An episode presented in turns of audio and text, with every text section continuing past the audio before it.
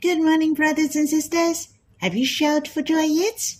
Let us shout for joy, for this is a new day that God gives to us, for He has commanded us to be blessed. I would like to sing a hymn with you. This hymn is in God's Family Hymnal, the 13th, Psalm 56, The Sky of Today. In fact, it has appeared in Echoes of Love. I really like the hymn but I didn't get the melody at that time. Now it has the melody, and I like to sing this hymn and worship with you. There is not much difference between the sky of today and the sky of yesterday. Of course, it will not be the same, but the lyrics are not talking about the sky and the clouds we can see. It is about our understanding of the heavens and there is a huge difference compared before we believed in the Lord. We really didn't know what was in the sky. Well, there are planets, the solar system, or the atmosphere. But now we know there is the Lord who loves us in heavens. He even revealed himself before God for us, to pray, to make intercession for us, and to bless us. I feel it is much more familiar when I look at the sky now, for I will think of the Lord naturally when I am looking at the sky. He's up in heaven high. He lives for me and rules over all things for me. Well, I won't say too much now. Let us sing the sky of today. For there is no English version, so we'll read the translation. Since you ascend to heaven from Mount Olive, my heart was brought to the heavens. I didn't know what was in heavens in the past. I could only count some stars. My ultimate treasure is in heavens now, far beyond all the things in this universe. My spiritual eye saw the beauty and glory of the heavenly home.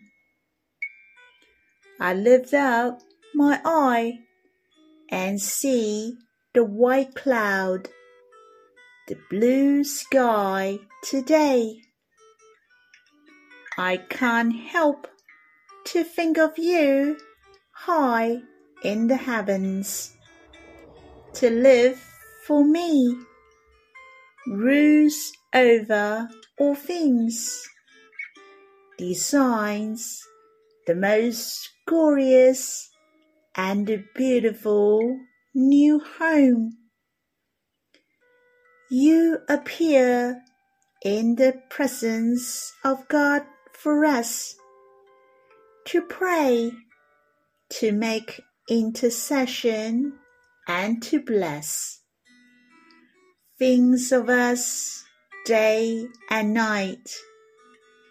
He desires us and watching over us.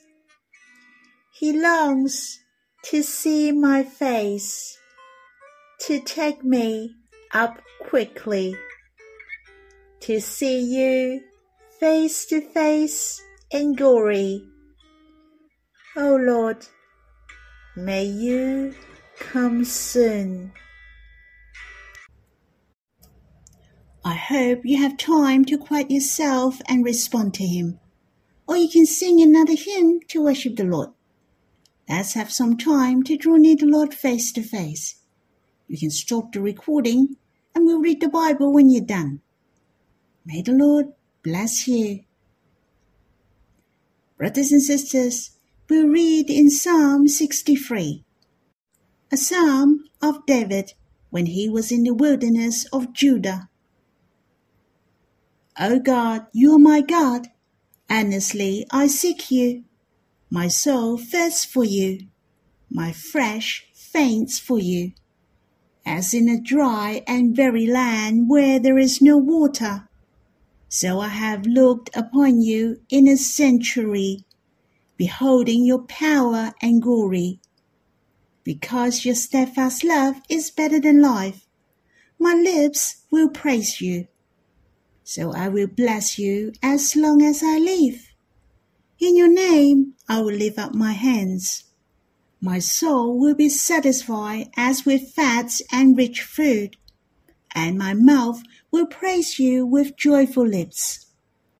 When I remember you upon my bed, and meditate on you in the watches of the night. For you have been my help, and in the shadow of your wings I will sing for joy. My soul clings to you. Your right hand upholds me. But those who seek to destroy my life shall go down in the depths of the earth. They shall be given over to the power of the sword. They shall be a portion for jackals. But the king shall rejoice in God. All who swear by him shall exult, for the mouths of liars will be stopped. As we know, David wrote this psalm in the wilderness by the title. As I have mentioned before, David was tormented and he escaped to the wilderness of Judah twice. It was written in the first Samuel chapter 23. David was being traced by Saul, and the other time was written in 2 Samuel chapter 15. David became a king and later on there was the rebellion of his son Absalom. And we believed he wrote this psalm during this time. That was the second time of his escape to the wilderness of Judah.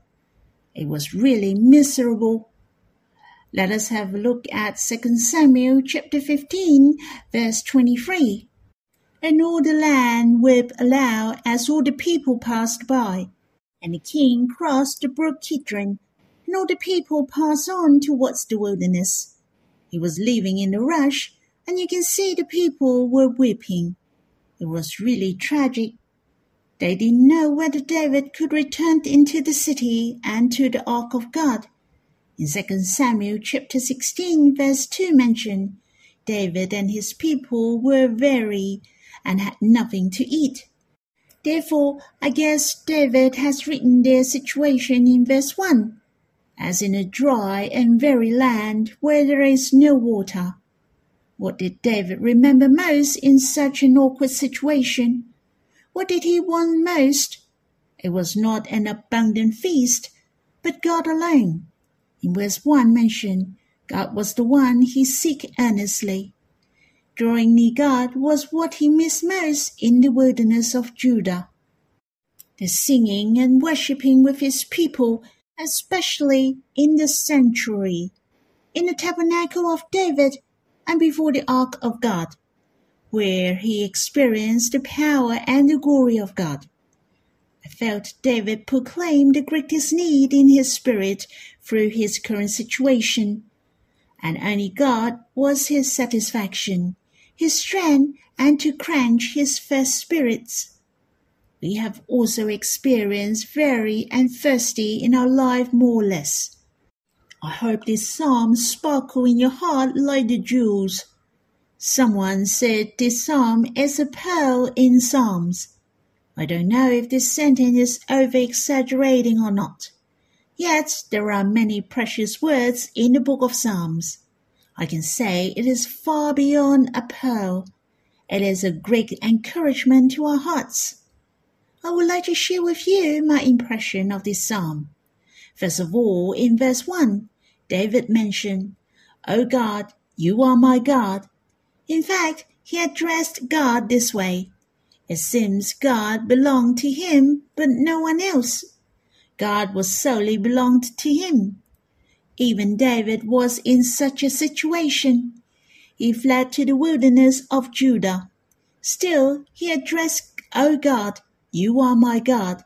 My God wouldn't leave me. David would seek him earnestly, and he said he sought him earnestly, and his heart yearned for God.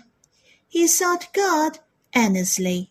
Since David told you and me that it was God put him and met him in the wilderness. Hence, when he was in the wilderness, his heart seeked for God earnestly, to draw near him. Brothers and sisters, this verse reminded me God will hasten our hearts to come to Him through this situation. Perhaps our spirits became weak in those easy and peaceful days. We don't come to God and not treasure Him. Don't like to draw near God closely. Yet God is so good that He will not give up on us. He will remind us to bring us back to Him through the situation. For God knows so well that to draw near Him is the most crucial matter in our life. There are times when we went to the wilderness. We experience a dry and weary land where there is no water. When we experience a difficult time in spirit, we run out of strength. There is a great need for our spirits. God rather let us suffer a little bit. When we get a smack in the eye, but we get the true blessing. And this is the sincere intention of God. He likes us to gain the best. For this light momentary affliction is preparing for us an eternal weight of glory beyond all comparison. I really appreciate David in verse 1. He had an earnest heart for God. His seeking and longing were very fervent in the first Chronicle chapter 22 mentioned, we shall be determined to seek God, but not double minded. I thought of many brothers and sisters or Christians that they love God, yet they don't seek God earnestly. The spirits of many brothers and sisters are weary and thirsty. Not that they didn't know God is treasurable, but they don't have an earnest heart for God. They don't have a fervent heart towards God. Truly, they don't have an earnest heart for God. For those who like to seek God and gain Him must have action. Truly, he will pursue God and get to know God. He will pray and worship with brothers and sisters. Thus, the Lord Jesus also said, Blessed are those who hunger and thirst for righteousness, for they shall be satisfied. Brothers and sisters, how much we gain and enjoy God depend on how earnest we seek God. The satisfaction and joy we will gain are matchless. In verse 2, So I have looked upon you in the sanctuary, beholding your power and glory. David declared the content of beholding. What is the heart for beholding? In order to look upon your power and glory. That meant he wanted to see the face of God, to draw near him, to meet him, to come to him face to face, that we can experience him and enjoy him. Brothers and sisters, every time when we behold God, not that we see him with our eyes, but our spiritual eyes focus on him. Our hearts seek him earnestly to look upon his power and glory. We shall give thanks to what he has given us and what he has done, and to praise him for his heart and his love to us. Let us read these verses again. So I have looked upon you in the sanctuary, beholding your power and glory. In fact, this was how David came to God and drew near him that he would think of what God has done for him. He thought of the heart of God to him. No wonder David boasts again and again that God is his God. His rock, his refuge is God. God is his everything. All his things were in God. Hence, not that we have nothing to do when we draw near the Lord. We shall sing to him we pray or read the Bible. All these are helping us to think of what God has done for us and His heart to us. And we behold His power and glory by doing all these things. That is how we experience and behold Him deeply. In Psalm 63, verse 3, Because your steadfast love is better than life, My lips will praise you. This is the summary of how David drew near to God. That how he experienced the steadfast love of God is better than life. Let us remember David was freeing when he wrote this psalm. He was in the wilderness of Judah. Yet he said, His steadfast love is better than life. David experienced the glory of kingship. He experienced the glory of defeated Goliath. But he also experienced a time of troubles. His life was a legend. Yet he concluded the steadfast love of God is better than life he has to praise God. Though he was in such miserable circumstances, it was quite frustrating. Do you agree the conclusion of David? Do you agree the steadfast love of God is better than life? We shall experience God more, then you will realize this is the truth. Though we have life, but if you lack the love of God, then what is the meaning of our life? for they are full of toil, trouble, and tears. Definitely, the steadfast love of God is better than life. First of all, God gives life to us. The purpose of God giving us life is to enjoy His love. On the other hand, the appearance of our life is because of His love to us. We exist due to the love of God. In fact, love is beyond life. Lastly, when we trust in the love of God, though we might lose our life, yet we are gaining the eternal union of love with Him. It's so treasurable, isn't it? The steadfast love is better than life. I hope brothers and sisters and myself could experience this reality always. Truly, the steadfast love of God is better than life. Verse 3 and verse 11 are my favorite, for God had shared his response after what he had gone through. My lips will praise you, as his response. Here it especially mentioned about the lips, so it was the praise with voice but not silent. Not that his heart praised God in silence but his lips sang and voiced out his praises to God. Not only he voiced out, but in your name I will lift up my hands. That meant he lifted up his hands when he would bless him. It was not one of his gestures while singing hymns, but he lifted up his hand when he prays and worship him joyously. I'd like to encourage you all to voice out more and praise God and sing to God Him, to bless Him with your lips, to praise Him with your gestures and lift your hands more, to look at the sky more or clap your hands more. What I'm saying is not only when you're in a meeting, but you should do the same in your daily life. Once you experience the preciousness of God, you will respond to Him spontaneously you will have a greater joy.